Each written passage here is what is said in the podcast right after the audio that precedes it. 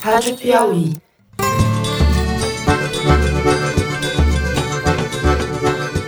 Olá, está começando mais um Foro de Teresina, o podcast de política da revista Piauí. Para não tentar chegar a um momento de ruptura, a um momento de cisão ainda maior, um conflito ainda maior. Mas falando bem abertamente, a opinião do Eduardo Bolsonaro não é mais uma opinião de si, mas sim de quando isso vai ocorrer. Eu, Fernando de Barros e Silva, em casa, em São Paulo, converso à distância com os meus amigos Malu Gaspar, no Rio de Janeiro. Fala, Malu. Oi, gente. E aí? O povo tá querendo ver o que me trouxe até aqui. Eu, por mim, botava esses vagabundos todos na cadeia, começando no STF. José Roberto de Toledo, aqui em São Paulo também. Opa, Toledo. Opa! Opa! E com Bernardo Esteves, em Belo Horizonte, nosso repórter de ciência. Fala, Bernardo. Oi, pessoal. Se tivermos que retomar medidas que agora estaremos flexibilizando, gradual, parcialmente, de forma heterogênea, não hesitaremos em fazê-lo. Muito bem, a gente vai abrir o programa falando das operações da Polícia Federal que ocorreram essa semana no Rio de Janeiro contra o governador Wilson Witzel. No dia seguinte, contra os militantes e deputados bolsonaristas no inquérito da CPI das fake news e como isso está dentro de uma imensa crise envolvendo o governo federal, Supremo Tribunal Federal e divisão dentro da polícia. Em seguida, a gente vai tratar das consequências jurídicas e políticas do vídeo da famigerada reunião de 22 de abril, aquela em que Bolsonaro falou que queria escancarar a questão do armamento e tomar conta da PF no Rio de Janeiro. Por fim, no terceiro bloco, a gente trata da pandemia. O Brasil hoje é o epicentro do coronavírus e a gente continua tateando as cegas. O Ministério da Saúde nem sequer tem um titular no cargo. É isso Vem com a gente.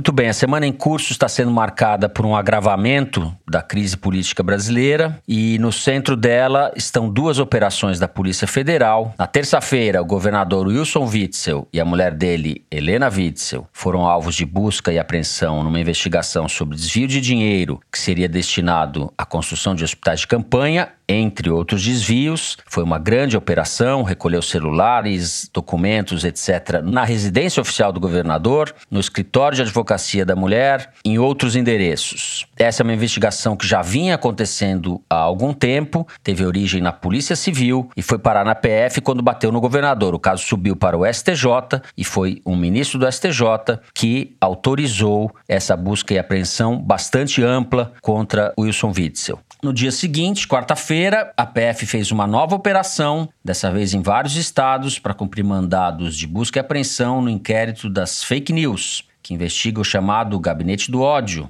Entre os alvos dessa operação estão oito deputados da base bolsonarista, além do presidente do PTB, o famigerado Roberto Jefferson, e aquele empresário clownesco, o dono da Ravan, Luciano Hang. O governo, na primeira operação, havia comemorado a ação da Polícia Federal contra o adversário Witzel e ontem entrou em polvorosa no decorrer do dia, quando se viu o alcance da operação da Polícia Federal contra esses blogueiros, os deputados e empresários que supostamente financiaram as fake news de Bolsonaro durante a campanha eleitoral e depois. Malu, por onde você quer começar? São dois casos, vale a pena a gente tentar explicar, principalmente o caso do Rio, porque existem indícios muito fortes realmente de que houve uma roubança pesada ali. Ao mesmo tempo, o timing da operação da polícia é suspeito. Então, Fernando, nos dois casos, a gente tem a PF no centro das duas operações. Porém, o que acho importante a gente notar é que Nesses dois casos, a Polícia Federal foi instrumento. No primeiro caso do Witzel, ela atuou por ordem do Superior Tribunal de Justiça, o STJ, e no caso das fake news, ela atuou por ordem do Supremo Tribunal Federal, o STF. Só que tem o seguinte, que eu acho que é importante a gente ver. A interferência da Polícia Federal, ela está bem demonstrada. O presidente Bolsonaro, inequivocamente, tentou interferir, interferiu ao demitir o diretor-geral da Polícia Federal, mas os acontecimentos uhum. dos últimos dias estão mostrando que o buraco é mais embaixo. No caso da operação sobre o Witzel, a Polícia Federal atuou obedecendo essa ordem do ministro do STJ, Benedito Gonçalves, mas a partir do pedido unilateral da subprocuradora da República, Lindora Maria de Araújo, que é um braço direito do procurador-geral Augusto Aras. Os indícios reunidos pela Polícia Federal nos últimos meses, pela Polícia Civil do Rio, como você falou, e pelo Ministério Público Estadual do Rio de Janeiro, são fortes contra o Witzel. Só que é o seguinte, a forma como o processo tramitou internamente na Procuradoria-Geral da República chamou a atenção de todo mundo. A celeridade com que esse inquérito foi despachado é incomum. Então, na verdade, a gente percebeu aqui nessa última semana que o foco da atuação do presidente, se é que ele estava tentando tomar posse da Polícia Federal, a verdade é que ele já tomou posse da Procuradoria-Geral da República. Essas provas contra o Witzel chegaram a Brasília na Procuradoria-Geral da República no dia 14 de maio. E essa subprocuradora ligada ao Augusto Aras despachou um pedido de busca e apreensão no dia 20. Em seis dias ela recebeu um processo que é grande, que é cheio de detalhes e de nuances, uhum. e transformou isso uhum. pedido de prisão e já na terça-feira passada, a operação estava nas ruas com a Polícia Federal entrando no Palácio das Laranjeiras e apreendendo uma série de documentos, inclusive o celular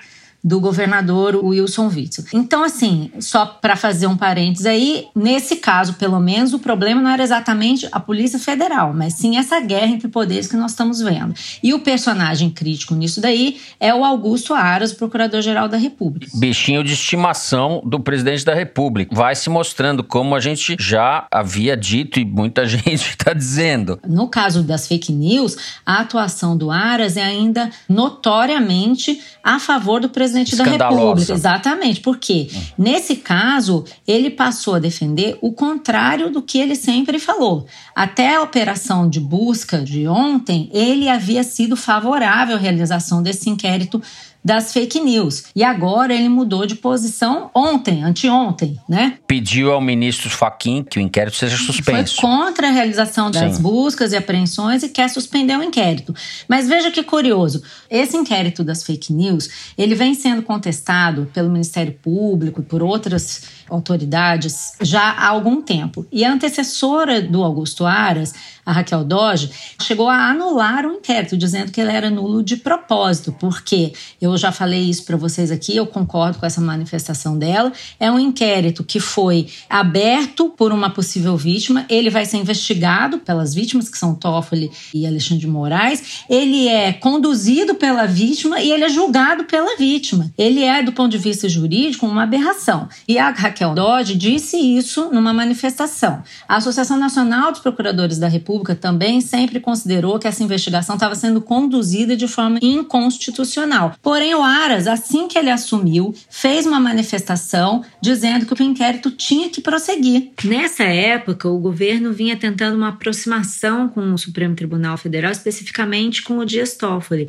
e o Aras estava bem alinhado com essa agenda. E aí, então, o que estava em jogo era censura à revista Cruzoé, que havia publicado informações sobre o ministro Dias Toffoli. Depois, o ministro Alexandre de Moraes pediu afastamento de auditores da Receita Federal que investigavam a mulher do Dias Toffoli e também a esposa do Gilmar Mendes. E depois ainda teve uma operação de busca e apreensão na casa do procurador-geral Rodrigo Janot, porque ele disse que pensou em matar o ministro Gilmar Mendes. Tudo isso aconteceu dentro desse guarda-chuva desse inquérito das fake news. Uhum, e o Augusto. Aras nunca disse nada sobre isso. Pelo contrário, ele afirmou que o inquérito era correto. Agora que a ação é sobre os bolsonaristas, ele decidiu que é uma arbitrariedade. E isso, para dar um bastidor para vocês aqui, que a gente está publicando no site da revista, essa atuação do Aras é tão flagrante que está provocando uma rebelião dentro do próprio Ministério Público, de procuradores de todas as áreas que estão se articulando contra o Augusto Aras em várias frentes. Uma é pública, já está sendo bastante divulgada, é um pedido para que seja votado no Congresso uma proposta de emenda constitucional que impeça a recondução do procurador-geral e obrigue que seja escolhido um dos procuradores da lista tríplice lá votada pelos procuradores da República. O outro pedido é uma tentativa de articulação com senadores para que o Augusto Aras seja destituído do cargo. Existe uma previsão na Constituição para que, se for constatado crime de responsabilidade do Procurador-Geral da República, o Senado pode demiti-lo. Os procuradores uhum. ante-Augusto Aras estão querendo argumentar com os senadores que ele fez isso.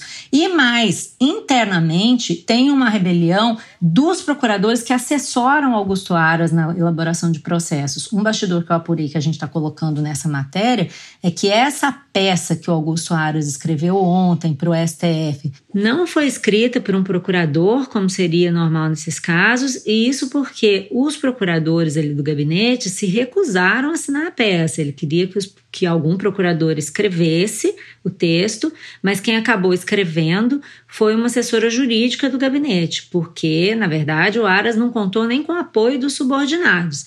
Eu consultei a PGR a esse respeito e eles disseram que isso aconteceu porque todos os procuradores estavam ocupados naquele dia, por isso que eles não escreveram o documento. Mas a gente sabe que a tensão ali está grande. Então é um clima de conflagração que no microcosmo acontece ali na PGR, mas que está se espalhando por toda a esplanada dos ministérios, porque está havendo uma captura das instituições que, em tese, deveriam ser republicanas e autônomas para o interesse particular do presidente da República. Muito bem, passa a palavra para o Toledo para dar o palpite sobre a degradação institucional brasileira, né? Que a gente está vendo em várias, em várias frentes aí, né, Zé? Então, vou dar um passo atrás para tentar localizar toda essa confusão. Né? O Bolsonaro e seus apoiadores do meio empresarial, do meio financeiro, do meio militar e principalmente do meio policial, levaram o Brasil a uma situação inédita após o fim da ditadura de balbúrdia armada uhum. e ameaça de ruptura institucional prometida pelo filho dele, pelo Eduardo Bolsonaro. Né? A questão mais imediata que se coloca nesse minuto, enquanto a gente grava o programa, é a seguinte: se o Judiciário mandar a Polícia Federal executar uma condução coercitiva ou mesmo a prisão de algum bolsonarista notório, essa ordem vai ser cumprida? Essa é a grande questão que ninguém sabe responder. Todo mundo tem uma hipótese, mas ninguém uhum, pode garantir perfeito. que a sua versão vai ser a correta. Né? Porque o Executivo Federal está instrumentalizando o aparelho de repressão do Estado para atender interesses pessoais e familiares do governante. Você vai dizer, ah, mas isso tem paralelo? Não, isso não tem paralelo. Não adianta trazer PT, não adianta trazer Fernando Henrique, não adianta trazer Collor. Não tem paralelo na República Brasileira pós-ditadura. O Bolsonaro usa a Polícia Federal e o Ministério Público do Aras, como a Malu acabou de dizer, como arma para, um, fustigar os seus inimigos. Dois, ele tenta usar, além da Polícia Federal e MPF, os serviços de inteligência federal, militar e policial para se defender como pessoa física e chantagear as instituições. Então, se isso não é crime, eu não sei mais o que é crime. O Bolsonaro já demonstrou que ele exige submissão absoluta das instituições e dos subordinados, e quando há qualquer tipo de resistência, ele frita, ataca, humilha e demite, que também não é exatamente a maneira de um chefe de Estado agir. As consequências disso é que as instituições ou se submetem aos seus desígnios pessoais e não de Estado, ou entram em crise porque as suas corporações se dividem. A Polícia Federal está rachada óbvia e explicitamente rachada em várias facções e em vários níveis. Então você tem, por exemplo, não era exatamente um racha, era uma fissura que existia entre agentes e delegados, agora virou uma rachadura exposta. Né?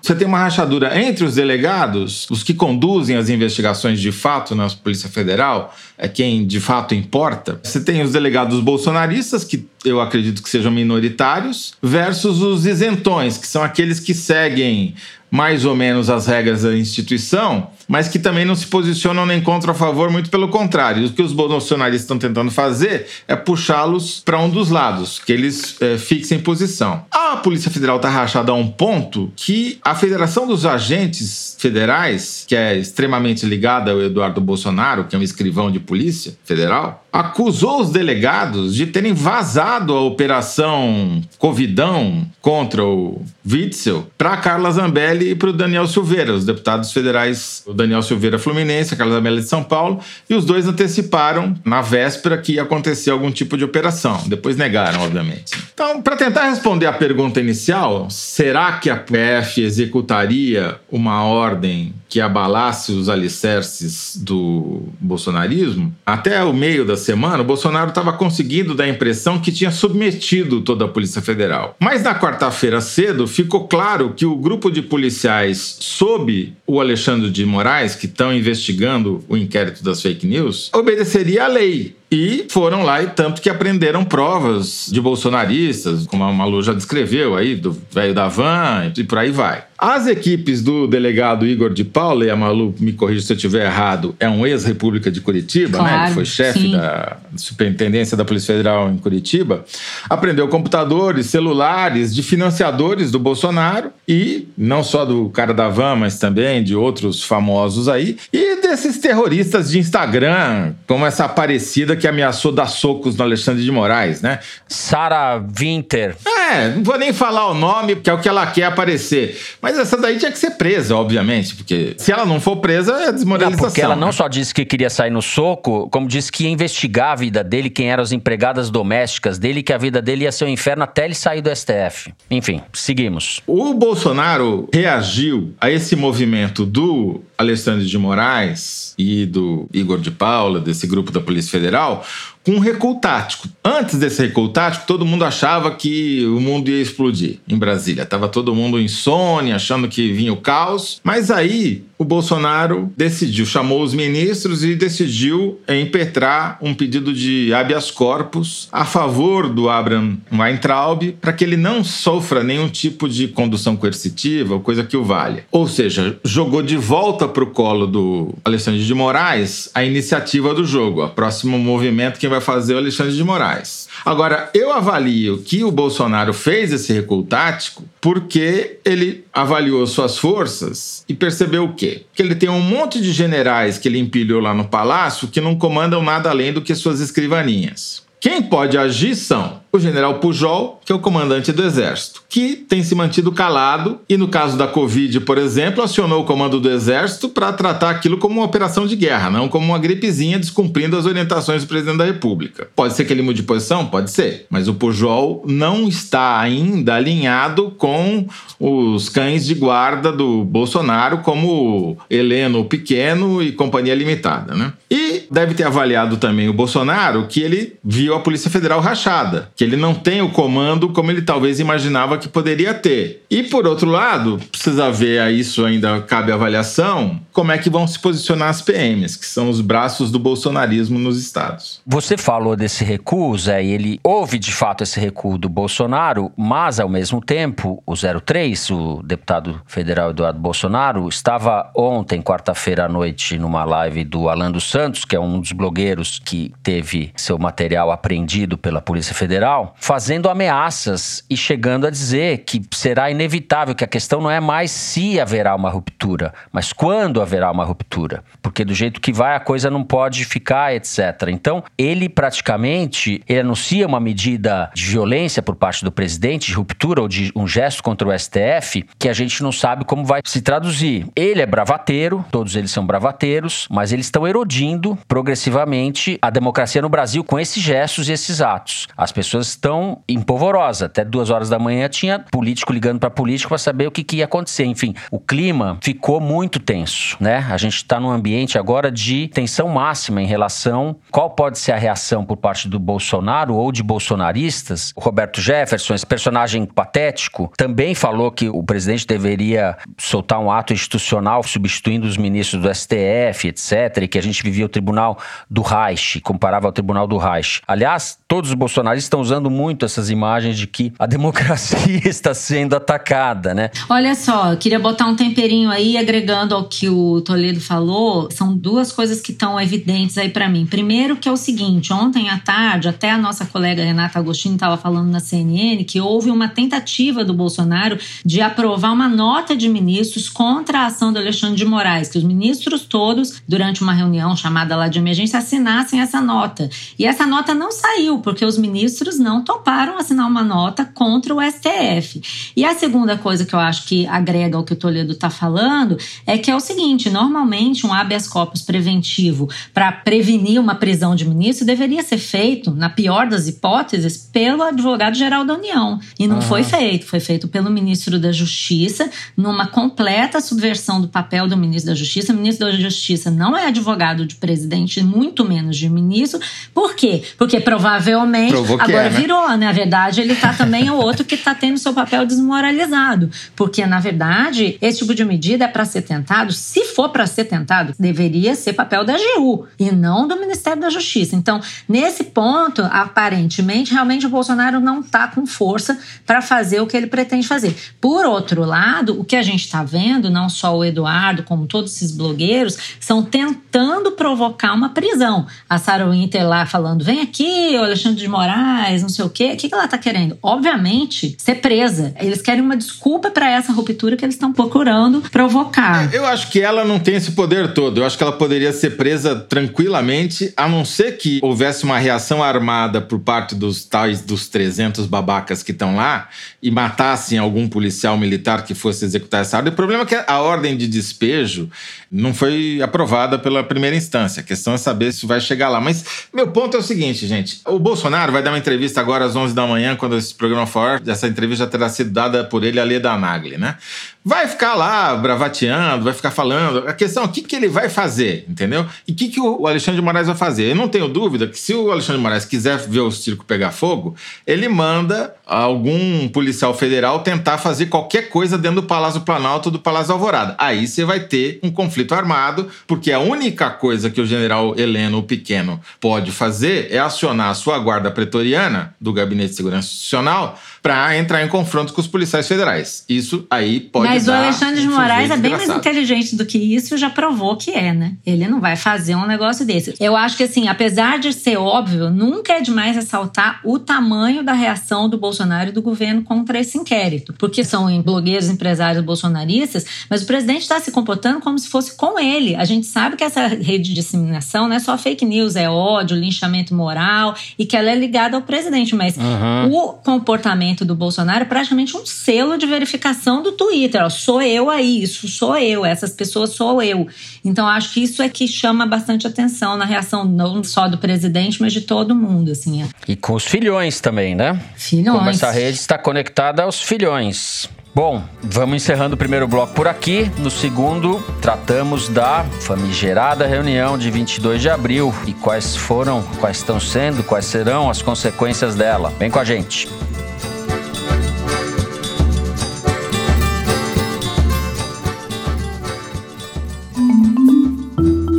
Oi, eu sou a Branca Viana e eu quero convidar vocês para ouvir o Maria Vai com as Outras, o podcast da revista Piauí.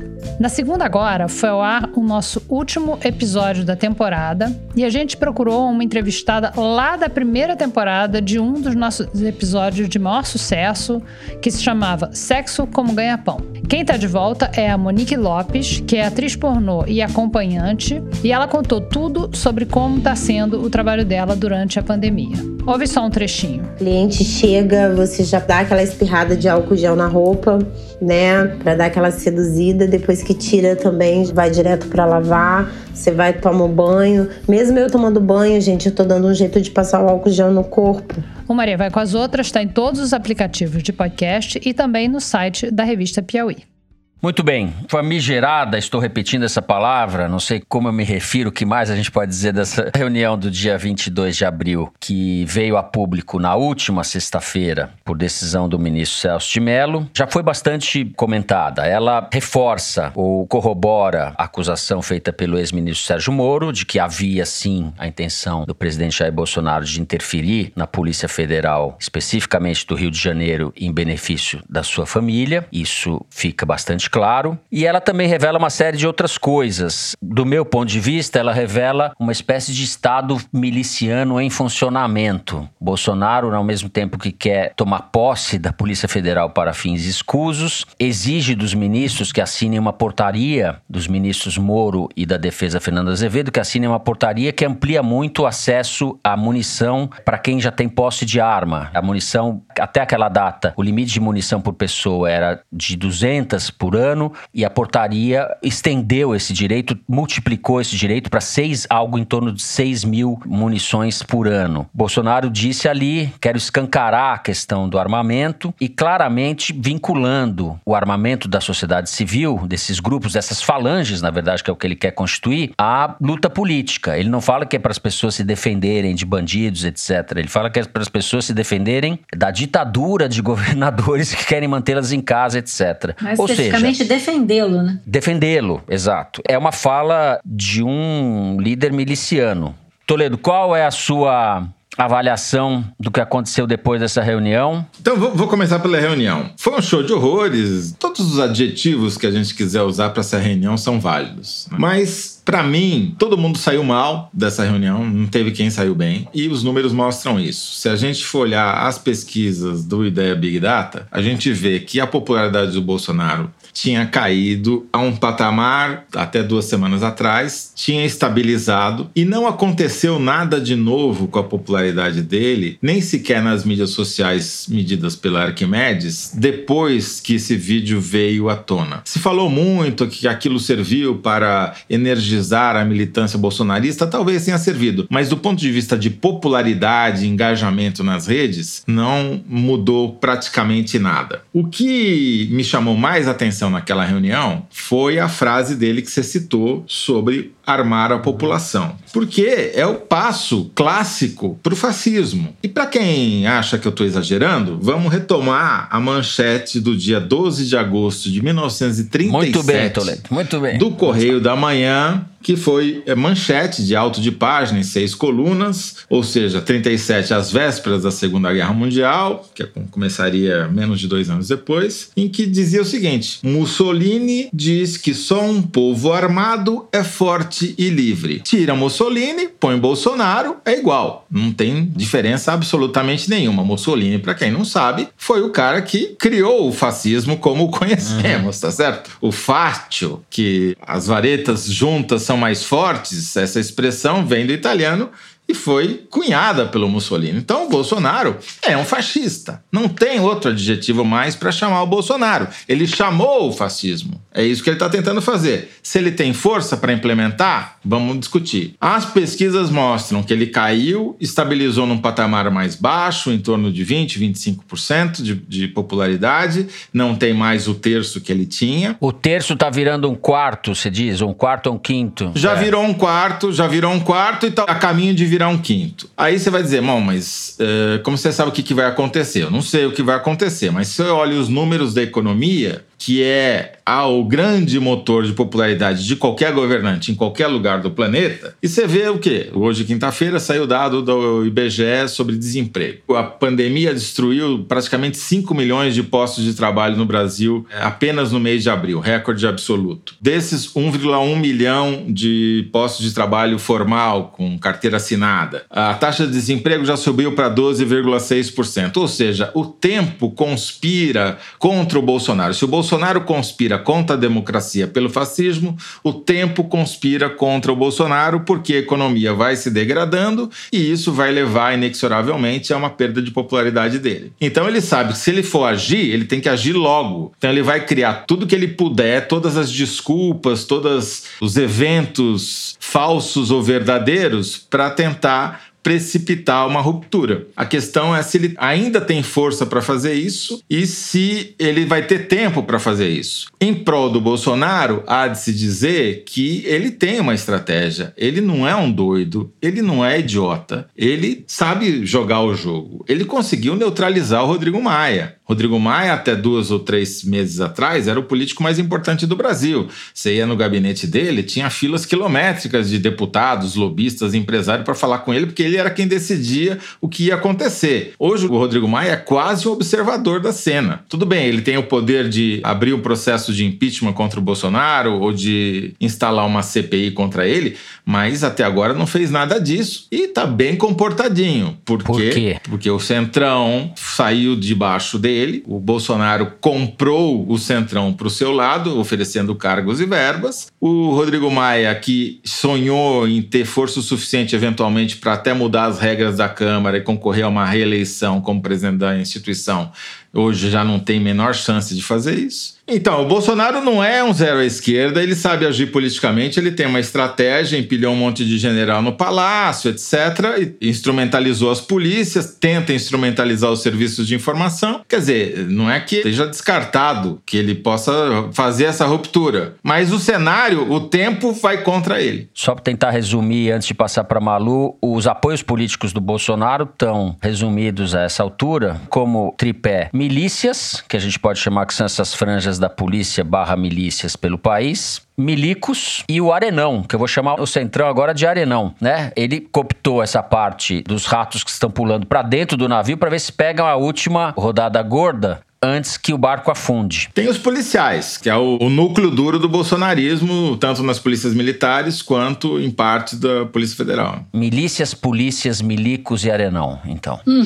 Já com essa contribuição luxuosa de José Roberto de Toledo. Maria Lúcia Gaspar, Rodrigo Maia está quieto, por que, que ele está quieto? Bom, Rodrigo Maia tem contra ele dois inquéritos nos quais nosso querido personagem do bloco anterior, Augusto Aras, está sentado em cima desde agosto agosto do ano passado. São dois inquéritos que o Faquin, ministro Edson Faquin, relator da Lava Jato, enviou para que ele opinasse se abria a investigação, processava o Rodrigo Maia por uso de caixa 2, suspeita de lavagem de dinheiro em campanha, dinheiro de campanha recebido de OAS e Odebrecht. Cada um é um inquérito. Há poucos dias, a PGR até requisitou o desarquivamento de um deles, o da OAS, e quando isso acontece, costuma ser porque a procuradoria deve recomendar o indiciamento do político. Mas a verdade é que nada até agora aconteceu. Agora a gente pode imaginar por que ele não despacha isso, né? Ele tem na mão dele a possibilidade de tornar o presidente da Câmara réu por lavagem de dinheiro, corrupção e uma série de crimes no Supremo Tribunal Federal. Então tá todo mundo ali com a arma no coldre, né? O, o Rodrigo Maia, eu acho que tá, tá covardado porque perdeu uma parte do centrão para o Bolsonaro, uma parte importante, que inclui aí o Valdemar da Costa Neto, bom e velho Valdemar da Costa Neto, o Arthur Lira, do PP, que é um, membro importante do centrão. Gente e aí, libada, gente libada. Tudo gente fina, que o próprio general Heleno definiu aí uma musiquinha que ele cantou na convenção que elegeu o Bolsonaro candidato, que é sempre bom a gente lembrar que como é se gritar, pega centrão. Se gritar, pega centrão. Não fica um, meu irmão. Agora, concordo com tudo isso que vocês falaram e confesso que depois de ter visto o vídeo, embora eu já soubesse do que se tratava, me deu muita vergonha, sabe? Eu acho que qualquer pessoa no Brasil que tem um mínimo de dignidade e não esteja, um mínimo de vergonha na cara e não esteja filiada à seita bolsonarista, tem vergonha do que viu naquela reunião na sexta-feira. Não só pela degradação da instituição da presidência e das pessoas que comandam a gente, como também pelo perigo que vocês já falaram, que representa essa forma de ver o papel do presidente da República e das instituições no Brasil. Porém, ao mesmo tempo, a gente viu um presidente da República acuado. O que, que a gente vê ali? O Bolsonaro está pedindo para que os ministros o defendam publicamente e reclamando de que os ministros não o fazem, né? Ele reclama o tempo inteiro de que o ministro da Justiça, no caso ali era o Sérgio Moro, não faz o que ele quer. Ele ameaça de demissão quem dá entrevista para Folha, Globo, antagonista, fala que que não é para falar com a imprensa, no que está evidente que ele não foi obedecido e quem conhece Brasília e a política brasileira sabe que ele não será obedecido. Ele reclama que não tem informações suficientes do que está acontecendo. Ele diz que ele tem um sistema particular de informação que funciona, o que coloca ele ainda mais no centro de suspeitas. E depois daquilo, divulgado o vídeo, a manifestação que ele fez na frente do Palácio da Alvorada na sexta-noite, com um olhar assim, meio apatetado, falando em paz e dizendo ali que ele tinha apoio, aquilo, que o vídeo não dizia nada demais e tal.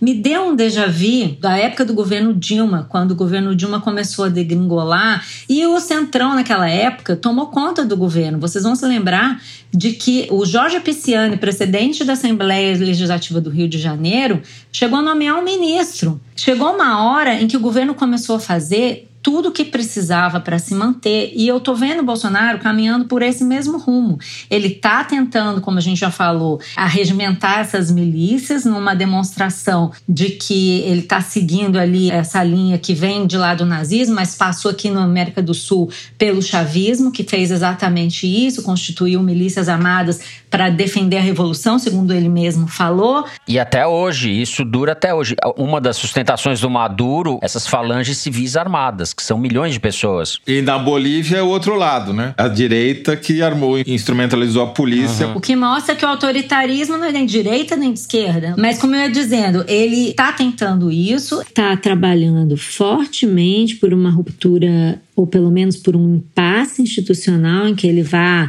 desobedecer uma ordem do Supremo, por exemplo, para ver o que acontece, para testar os limites mais e mais. Mas eu não acho que ele é invencível, porque ainda existem os velhos operadores da política. Eu nunca me esqueço nessa época em que eu cobria o governo Dilma e que as coisas começaram a degringolar, um observador da cena política, uma pessoa com quem eu falava muito, me disse: agora eles vão ver o que é lidar com os verdadeiros profissionais. O Bolsonaro está lidando com profissionais no Supremo Tribunal Federal, no Congresso Nacional, e ele está tentando cooptar alguns desses profissionais para ele. Um desses profissionais é o Augusto Aras, procurador-geral da República, que está fortalecendo ele nesse momento. Agora, como é que a coisa vai evoluir? A gente não sabe, mas a gente sabe que ele não está lidando com pessoas que estão dispostas a dar para ele o que ele precisa. Vamos lembrar que no Tribunal Superior Eleitoral a gente tem o ministro Luiz Roberto Barroso, que fez um discurso muito mais forte do que o Rodrigo Maia contra o autoritarismo, contra as fake news e tal, e que já está dizendo para jornais e revistas que ele vai analisar sim e pode vir a abrir um processo de cassação da chapa Mourão Bolsonaro. Então, eu acho que a gente, assim, a tendência pelo barulho que as redes bolsonaristas fazem e pela agressividade do Bolsonaro ser realmente o cerne da força que ele tem nessas falanges milicianas virtuais, a gente tende a achar que ele é invencível, que cada vez que ele perpetra um absurdo como esse que a gente viu, ele se torna mais forte, porque é isso mesmo que os seguidores querem. Porém, ainda existe no Brasil operadores da política. Você pode achar isso bom ou ruim, mas não é uma partida ganha. Então é isso, é com isso que com essa gente que ele vai ter que lidar. Eu acho muito boa essa sua análise. O que há de novo no caso do Bolsonaro, é, em relação a Dilma, por exemplo, o que há agora são os não profissionais, né? O Bolsonaro tem, a gente não sabe a extensão disso e não sabe como esses grupos vão reagir, mas são grupos fanatizados em grande parte, radicalizados, em parte armados, o que torna tudo muito imprevisível. Eu sempre falo, a gente está com todas as condições para que aconteça uma tragédia. A gente viu que órgãos de comunicação centrais no país, como o Grupo Globo e a Folha de São Paulo, retiraram os seus repórteres ali do cercadinho do Palácio da Alvorada, corretamente, embora seja lamentável, porque os repórteres estavam correndo risco físico, estavam sendo agredidos verbalmente e sendo objeto de hostilidade ali daquelas pessoas, sem que a segurança presidencial desse o menor respaldo a eles, né? O que é um absurdo, que já caracteriza uma situação muito degradada, né? Muito uma violência muito explícita já. Então, a gente está diante de uma situação, assim, limite, em alguns casos para lá do limite. A gente está rondando um quadro muito imprevisível, eu acho, no que tange a possibilidade de explosão, eclosão de uma violência inesperada. Enfim. Agora, eu só queria pontuar uma coisa, Fernando, que a pessoa-chave nesse momento chama-se Alexandre de Moraes, que é o ministro mais jovem do Supremo Tribunal Federal, um cara que foi secretário da Segurança Pública no estado de São Paulo, tem conexões policiais também também. Foi colocado lá pelo, Pelo Temer, Temer, é no movimento para tentar se Saudade, né, segurar no minha cargo. filha? E o Alexandre de Moraes é um advogado com muitas conexões políticas, partidárias, foi filiado a partido e é um cara muito esperto. Ele não só tem esse grupo dos policiais federais aí que eu já falei, da ex-República de Curitiba, como ele tem policiais civis da Polícia de São Paulo também alocados nesse inquérito. Um vigia o outro. A gente tem, entre outras coisas, uma crise federativa como eu nunca vi. Porque o Bolsonaro é isso, né? O Bolsonaro ele vive da destruição e da divisão. Ele só prospera nesse cenário. Agora, só coisa mais leve, talvez, para fechar. Vocês perceberam que a gente não falou. Ah, não, a gente falou, acho que a Malu citou o Moro uma vez para dizer. Mas assim, não como sujeito da ação, mas como passivo, né? né? Ele era o objeto da sua frase, não era o sujeito. Por quê? Porque ele tá ficando cada vez mais desimportante. Olha, né? Toledo, eu queria dizer que eh, essa sua avaliação é um pouco precipitada e acho que você devia aproveitar e pedir escusas para os ouvintes. Encerramos então o segundo bloco do programa. Vamos para o número da semana. O nosso diretor Luiz Maza vai ler pra gente este número que é tirado da seção Igualdades, que é publicada toda semana no site da Piauí. Fala, Luiz. Então, Fernando, o número dessa semana é 1 bilhão. Essa é a quantidade de toneladas de dióxido de carbono que o mundo inteiro deixou de lançar na atmosfera desde o começo do ano, por causa da quarentena. E o Brasil contribuiu para essa conta com cerca de 10 milhões de toneladas de carbono poupados. Agora, esse número só leva em conta a emissão de carbono na indústria, no setor de energia, nos transportes onde de fato houve essa diminuição, porque tem menos fábrica funcionando, menos gente nas ruas. Acontece que no Brasil, diferentemente do resto do mundo, a principal origem do carbono é o desmatamento. E isso está crescendo muito. Só para a gente ter uma ideia, esses quase 10 milhões de toneladas que o Brasil deixou de emitir até agora equivalem ao que a gente lança na atmosfera a cada quatro dias, só com desmatamento. O resultado disso é o seguinte: um estudo feito pelo Observatório do Clima estima que até o fim do ano o mundo inteiro vai reduzir as emissões de carbono em 6%, por causa, evidentemente, da quarentena. Já o Brasil, apesar da quarentena, deve aumentar em até 20% as emissões de carbono até o fim de 2020. Bom, eu quero passar a palavra para o Bernardo Esteves, que está aqui até agora nos ouvindo. Esse é o assunto que ele entende profundamente. Desastroso, né, Bernardo? Pois é, Fernando, é desastroso. A gente chamou atenção para isso algumas semanas já aqui no foro. Esse ano de paralisia global da economia, a gente tem, é claro, é uma paralisia artificial, porque depois que as atividades se retomarem, a gente vai voltar provavelmente a um patamar similar, se não superior ao que a gente tinha antes disso. Mas nesse momento de oportunidade para todos os grandes emissores de gases do efeito estufa, o Brasil, na contramão de todo mundo, vai continuar jogando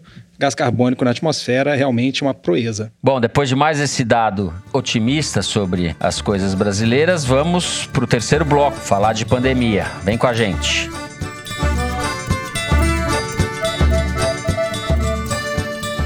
Muito bem, começa o bloco dando a dimensão da velocidade com que a pandemia tem se alastrado no Brasil. Na semana passada, quando nós gravamos o programa, havia cerca de 18 mil mortes por Covid-19 no país. Uma semana depois, hoje, quando gravamos, já são mais de 25 mil mortes. E esse número está escalando. Estamos no epicentro da pandemia, somos o país mais preocupante do mundo, não temos ministro da Saúde, o Ministério da Saúde virou uma espécie de guardião da cloroquina. E em São Paulo, Bernardo, talvez a gente possa começar por aí, você fazendo um balanço da evolução da doença, mas da decisão de São Paulo, do governador João Dória, de começar a flexibilizar o isolamento social a partir da virada do mês. Decisão que causou divisões entre o governador e o prefeito, as equipes de saúde do estado e do município, e decisão que parece a muitos, no mínimo, precipitada. Por onde você começa? Pois é, Fernando. Eu quero começar falando, dando um panorama geral da situação do Brasil no mundo. O Brasil já é, faz três dias, o país em que mais se morre de Covid-19 em todo o mundo. Então, se a gente for retomar essa imagem em que eu venho insistindo nas últimas semanas da nossa corrida de recuperação, nós não somos os líderes ainda, mas a gente já vem fazendo sistematicamente a melhor volta da corrida essa semana. E é no meio desse cenário em que a gente tem, em São Paulo, mas no Rio, em outros estados, líderes que estão se preparando para a reabertura progressiva das cidades. E aqui eu acho que cabe retomar também um caso em que a gente vem insistindo nos últimos programas, que é a importância da testagem para a gente poder fazer isso com segurança, poder fazer esse relaxamento com segurança. O Ministério da Saúde costuma encher a boca para falar que comprou dezenas de milhões de testes, mas os números mostram que a gente ainda não testou nem um milhão de pessoas no Brasil, isso em mais de dois meses de pandemia. Esse número soa risível se a gente comparar, por exemplo, ao que a China fez na cidade de Wuhan, que foi onde a pandemia começou. Nas últimas duas semanas, para evitar uma segunda onda do coronavírus, foram testadas 6,5 milhões de pessoas. É realmente patética essa situação. E se a gente insiste, é porque os especialistas têm muito consenso em relação à importância dessa medida para a gente poder fazer uma retomada do que vem a ser uma nova normalidade né, nas próximas semanas. A gente não pode fazer isso se a gente não souber, primeiro, rastrear o vírus por meio dos testes para saber qual é o seu avanço e saber identificar com agilidade, caso a gente identifique novos casos que possam motivar uma nova onda, identificar com quem essas pessoas tiveram contato, rapidamente localizá-las e colocá-las em quarentena. Então, testagem e localização dos contatos são estratégias centrais. A gente não vai conseguir fazer sem isso. E não tenho visto movimentação do governo na direção de se fortalecer nesse sentido, enquanto a gente vem fazendo esse confinamento há mais de dois meses, há 70 dias, no caso de muita gente como nós. Enquanto isso, o governo tinha apostado suas fichas todas na cloroquina, e aí a cloroquina sofreu duros golpes desde o último programa, depois de um estudo que saiu no Lancet, um estudo que acompanhou quase 100 mil pessoas e concluiu, repetindo conclusões de estudos menores anteriores, concluiu que não há evidência de benefício da cloroquina e que, pelo contrário, ela pode estar associada a um aumento do número de mortes por causa dos efeitos colaterais. Essa era a solução em que o governo vinha apostando todas as suas fichas. A OMS suspendeu os testes com a cloroquina. A França, que é o país onde surgiram as primeiras evidências de que ela pudesse talvez ser efetiva contra a Covid-19, também interrompeu o uso de cloroquina nos hospitais contra a Covid-19. E tem hospitais no Brasil que também estão interrompendo esse uso. Resta saber agora qual vai ser a mudança de discurso do Brasil diante das camadas sucessivas de evidências contra o uso da cloroquina e, sobretudo, o que a gente vai fazer com toda a cloroquina que o governo comprou, né? Ficou esse idiota do pandemito Isso. sozinho aqui fazendo essa propaganda, prejuízo, enfim, uma medida criminosa no uhum. limite, né? Pois é. E para falar um pouco da retomada, Fernando, que foi o que eh, você colocou na sua pergunta, né? Tem alguns estados que estão falando em retomar. Há quem veja evidência, sobretudo em hospitais particulares de grandes cidades brasileiras, de que a gente pode estar tá atingindo uma estabilização do número de casos. Mas o que a gente vê, se eu for citar, por exemplo, o caso do Rio de Janeiro, né? O que a gente vê é que essa semana a gente teve o recorde do número de mortes por dia no estado do Rio. E o estado já conta mais de 40 mil casos, sendo quase 25 mil só na capital. E diante desse cenário, o que, é que o prefeito Marcelo Crivella faz? Ele resolve mudar o jeito de contar os mortos. Então agora só são considerados vítimas fatais da Covid-19 os pacientes em cujo atestado de óbito aparece explicitamente citada a infecção pelo coronavírus. Então, de repente, da noite para o dia, um número de mortes na capital, que era da ordem de 3 mil, caiu para 1.800, como num passe de mágica, né? Sim, é fácil. Sem fazer política pública, a gente Milagre. começa a sair bem na foto. Pois é, pois é. E o Crivella, vale citar também, ele, essa semana, autorizou a reabertura de igrejas e templos religiosos para cultos e missas, na contramão do que havia recomendado o comitê científico que a própria prefeitura reuniu. É, e o Crivella, sempre importante frisar, é bispo licenciado da Igreja Universal do Reino de Deus e sobrinho do Edir Macedo, que é o líder da igreja. Para entender como a pandemia está afetando as igrejas evangélicas e a cobrança do dízimo, recomendo muito que vocês leiam a reportagem da Thaís Bilenque na Piauí desse mês. Só completando aí, Bernardo, não é desprezível que o Crivella tenha tido uma reunião com o presidente Bolsonaro em Brasília na semana passada e depois saiu dizendo isso que você está falando, que ele vai flexibilizar a quarentena quarentena e que ia começar a reabrir pelas igrejas.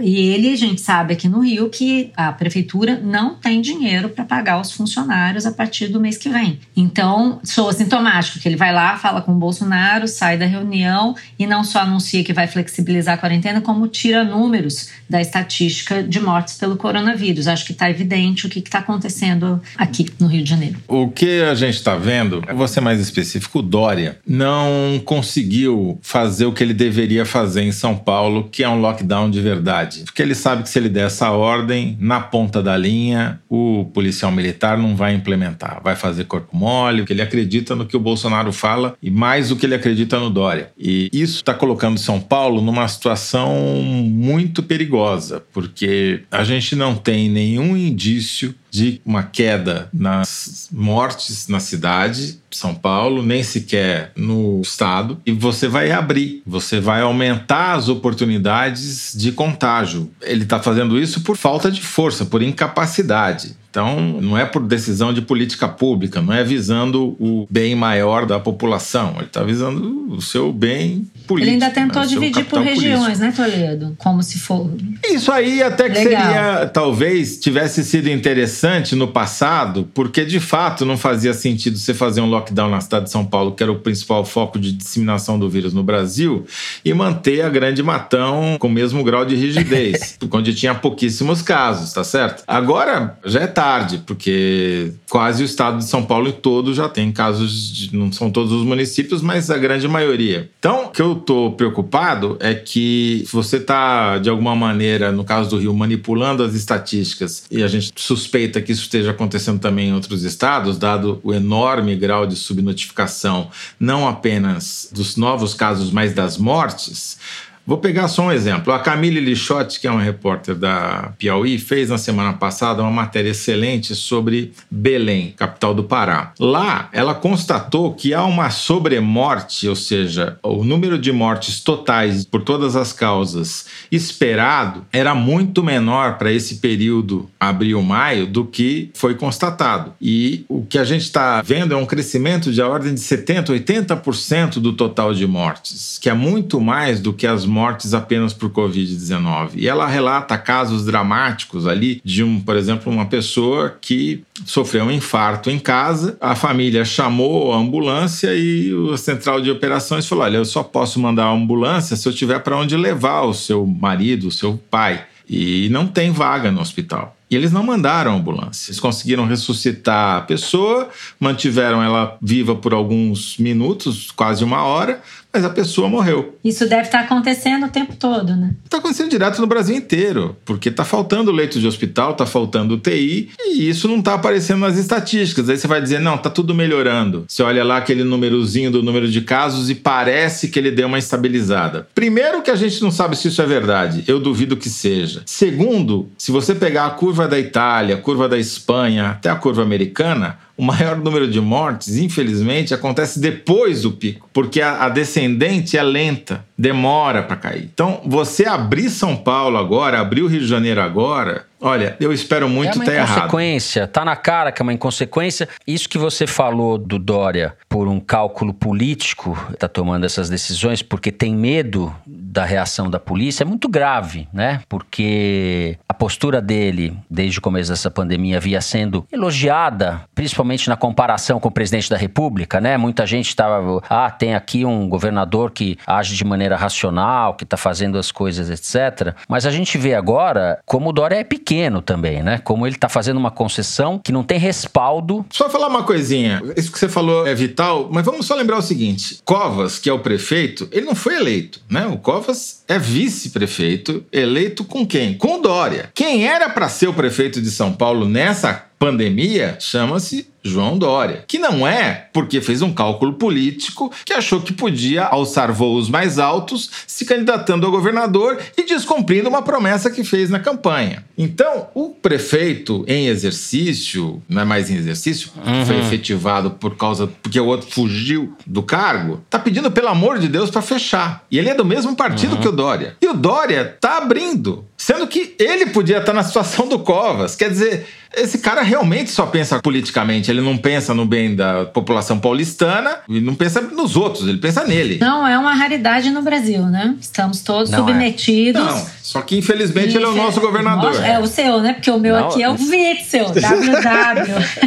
o seu governador é o Zema, né, Bernardo? Tá todo mundo bem de é. governador. Aqui os números estão baixos, mas tem muita gente apontando para uma alta eh, subnotificação dos casos, né? A subnotificação em escala nacional foi calculada num estudo que foi divulgado essa semana. Parece que para cada caso notificado a gente tem sete. Isso em todo o país, um estudo feito com 25 mil pessoas que tiveram sangue colhido e analisado. Isso de contaminação. É. Isso, número de casos, exatamente. O número uhum. de casos seria sete vezes maior do que apontam as estatísticas oficiais. Agora, subnotificação notificação existe em todos os países, né? Maior ou menor, a depender das circunstâncias. Mas o que eu não vejo, Fernando, para voltar à questão da reabertura, eu insisto de novo nesse ponto, é os governos estaduais, municipais e federal se armarem para que essa retomada seja feita com segurança, para que não seja simplesmente uma abertura apressada e leviana que nos faça voltar para casa daqui a algumas semanas, à medida que o vírus chegue em novas ondas. Eu queria só, antes da gente terminar, chamar atenção para um fato que aconteceu essa semana e a gente não falou e pouca gente falou por conta da crise política, mas eu acho que é sintomática a demissão do famoso Wanderson Oliveira, que é o secretário nacional de Vigil... era o secretário nacional de Vigilância e Saúde, não só pela demissão, que era meio pedra cantada, mas também por uma carta que ele deixou, que publicamente está no LinkedIn dele, explicando a demissão. E eu vou ler só um trechinho, porque eu acho que resume tudo isso que nós estamos falando aqui. Ele disse que o Brasil estava à frente pelo menos duas semanas em relação aos demais países da Europa e das Américas, ampliando capacidade laboratorial, leitos, EPIs e respiradores. Não sei se isso se comprovaria, mas é o que ele diz a seguir é o seguinte: no entanto, como diria o poeta e o conterrâneo Carlos Drummond de Andrade, no meio do caminho tinha uma pedra, tinha uma pedra no meio do caminho. Quer dizer, qual é o nome da pedra? Alguém, alguém sabe? É. é. isso. É muito triste e foi bem lembrado essa saída do Wanderson, né? Porque ali era um técnico, um profissional sério que tinha carreira dentro do ministério, mais uma pessoa que sai, os amadores, as pessoas que não têm conhecimento, estão é, ocupando os espaços. Enfim, o Brasil é uma esculhambação, assim, difícil de vocalizar, essa que a gente está assistindo. E quando a gente vê o Jornal Nacional, que está fazendo uma ampla cobertura, uma cobertura muito boa dessa tragédia que está acontecendo no Brasil, dá mais raiva ainda dessas pessoas, porque parece que essas pessoas não veem o sofrimento, a situação dos hospitais, o sofrimento das pessoas, é, o que dizem os profissionais de saúde todos os dias. É, é impressionante. É isso. Muito bem, de maneira não tão feliz como a gente gostaria, terminamos o terceiro bloco do programa. Vamos para o Kinder Ovo. Como milagres acontecem, Fernando Barros pode ganhar duas vezes seguida, não Você é? Você sabe, Fernando, que as pessoas estão me perguntando o que, que aconteceu comigo, que eu saí de licença quando voltei não acerto mais Kinder Ovo nenhum. Acho que a quarentena afeta os ouvidos. Solta aí, Luigi. Então, se não tem natureza, não tem vida. A questão não é aqui partidária. Eu aprendi o que é direito, o que é esquerda anteontem, sexta-feira com a Gabi Prioli. não fazia ideia o que era Anitta, direito, o que era Anitta, esquerda. Anitta, é essa. A questão é que o assunto Anitta, aqui é sobre a Amazônia. Anitta, Uma pessoa está aqui me perguntando e o que você entende de Amazônia? Ah, Meu amor, tem putz, um ano que eu comecei a estudar sobre o meio ambiente. Eu realmente não sou a mais entendida do meio ambiente. Eu não sou a mais entendida de política. Porém, eu tenho tenho mais de 46 milhões. Agora 40 e... Deixa eu jogar isso aqui. No... Ok, é praticamente 47 milhões de seguidores aqui sobre as ameaças. Pode continuar ameaçando. Eu não vou parar. Se me matar mesmo, meus fãs vão ficam replicando aí meus vídeos até vocês cansarem de ouvir minha voz. Eu volto como alma penada, como um negócio doido aí, entendeu? Para infernizar vocês de qualquer maneira, de um jeito ou de outro, tá bom? Tá bom. Anitta, tá Malu ótimo. roubou de mim. Ah, quase que eu ganhei. É. Essa dava, hein, Fernando? Prepara dava, é. que agora é hora do show eu das acho que poderosas. a gente deve dividir esse prêmio. Vou pedir. Vou que pedir. dividir nada? Eu falei primeiro, não tem isso não. Bom, deixa eu falar aqui pros ouvintes. Pros ouvintes e pra mim. Ah.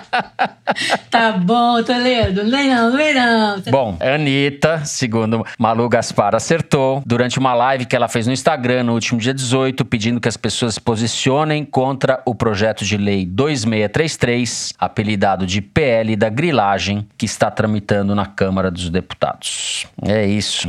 Depois de mais essa derrota da classe operária, Mauro Gaspar ganhou. Vamos para as cartinhas dos ouvintes. Lembrando sempre, se você quiser escrever para o foro, basta deixar um comentário nas redes sociais da Piauí ou enviar um e-mail para o bom e velho Foro de Teresina, arroba revistapiauí.com.br. Eu vou começar mandando um abraço para Helena, que escreveu o seguinte no Twitter. Gente, eu acertei o Kinder Ovo da semana passada antes do Greca começar a falar dos passarinhos. É o primeiro Kinder Ovo que eu acerto. Feliz que foi com o Fernando Barros, que nunca acerta também.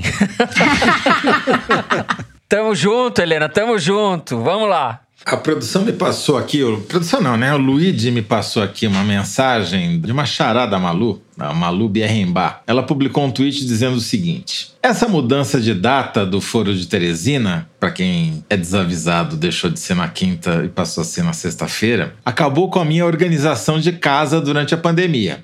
Eu estava lavando roupa na segunda-feira para ela ficar seca na quarta eu passá-la na quinta ouvindo vocês do foro. Agora vou ter que mudar minha rotina de novo para encaixar a sexta-feira nessa equação. O tempo do foro é exato para o serviço.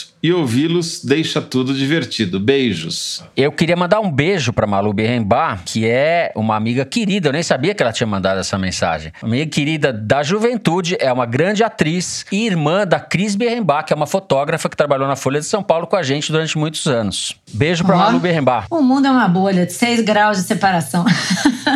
e falando em, falando em 6 graus de separação, eu quero mandar um beijo para duas pessoas de quem estou separada pela distância. Uma é a Isadora, que mora em Berna e ouve o foro, e outra para um parente que eu descobri, estava contando aqui para vocês, o Guilherme, que mora em Londres, que é primo do meu marido e que eu conheci por causa do foro agora, porque ele é nosso ouvinte e brigou com a mulher lá em Londres porque ela não acreditava que a gente era parente. Guilherme, beijão. Um beijo pra você e pra sua mulher. E eu queria mandar um beijo também pro Gustavo Poloni, nosso amigo do Twitter. Abração, pro Abração Gustavo, pro Gustavo, também. nosso querido parceiro. Eu tenho um recado aqui da Priscila Seabra, que é mais conhecida no Twitter como como Toledo Toledo Pistola. E ela marcou a gente pedindo, pelo amor de share, pra gente ler um e-mail que ela mandou pro foro. Eu acho que quando a pessoa fala pelo amor de share, pra mim é tipo um AI5, é obrigado, não posso não ler. Descobri o foro de Teresina junto com meu namorado em outubro do ano passado. Ele, André, faz aniversário no dia 28 de maio. E eu ficaria muito feliz, e ele também, se vocês mandassem os parabéns pra ele. Estamos separados pela quarentena há dois meses oh, e tem sido muito dolorido. Merecemos esse agrado, né? Claro que merece, Priscila, pelo amor de Cher. Um beijo pra você, pro André. Parabéns, André. Parabéns. Ó, eu quero citar também uma- um e-mail simpático que eu recebi da nossa ouvinte Paula Hettel. Não sei se eu pronunciei corretamente o sobrenome dela. Ela é coautora de um estudo que eu citei aqui um par de semanas atrás, que correlaciona o aumento do espalhamento da pandemia nas cidades que têm maior apoio bolsonarista. Quero aproveitar para pedir para vocês mandarem um beijo para Jéssica e o Lucas, que são os coautores do estudo dela, bem como para o Diego e a Luísa, grandes amigos com quem costumo discutir as informações preciosas que vocês nos trazem toda semana. Um abraço para todo mundo, Paula. Muito bem, é isso? É isso. A Malu mandou tanto beijo que eu queria mandar beijo pra alguém também. Não sei pra quem que eu vou mandar beijo.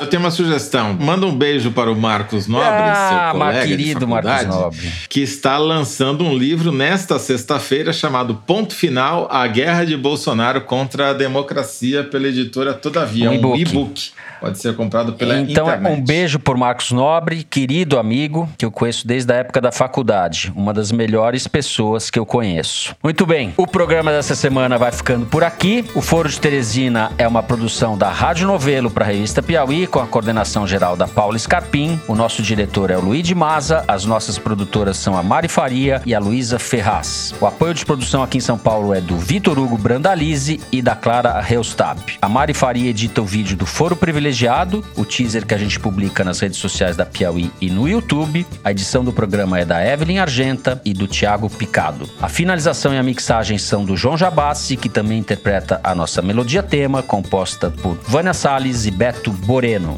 A nossa coordenação digital é feita pela Kelly Moraes e pela Yasmin Santos. O Foro de Teresina é gravado nas nossas casas, com o apoio do Estúdio Rastro do Dani Di e da Som de Cena do Gustavo Zisman. Eu, Fernando de Barros e Silva, me despeço dos meus colegas, mais do que colegas, amigos. Malu Gaspar, tchau Malu. Tchau, gente. Até a próxima. Estaremos aqui, hein? Não estamos para brincadeira. José Roberto de Toledo, tchau Toledo. Tchau, Fernando. Tchau, Malu. Tchau, Bernardo. Fiquem em casa e não comam bolinho Não, de Teresina, não. por favor. Tchau Bernardo, abraço. Um abraço, Fernando. Um abraço para todo mundo. Não se esqueçam, terça-feira que vem tem a Terra Redonda sobre a pandemia na Amazônia. Excelente programa que o Bernardo tá fazendo também. É isso aí, até a semana que vem.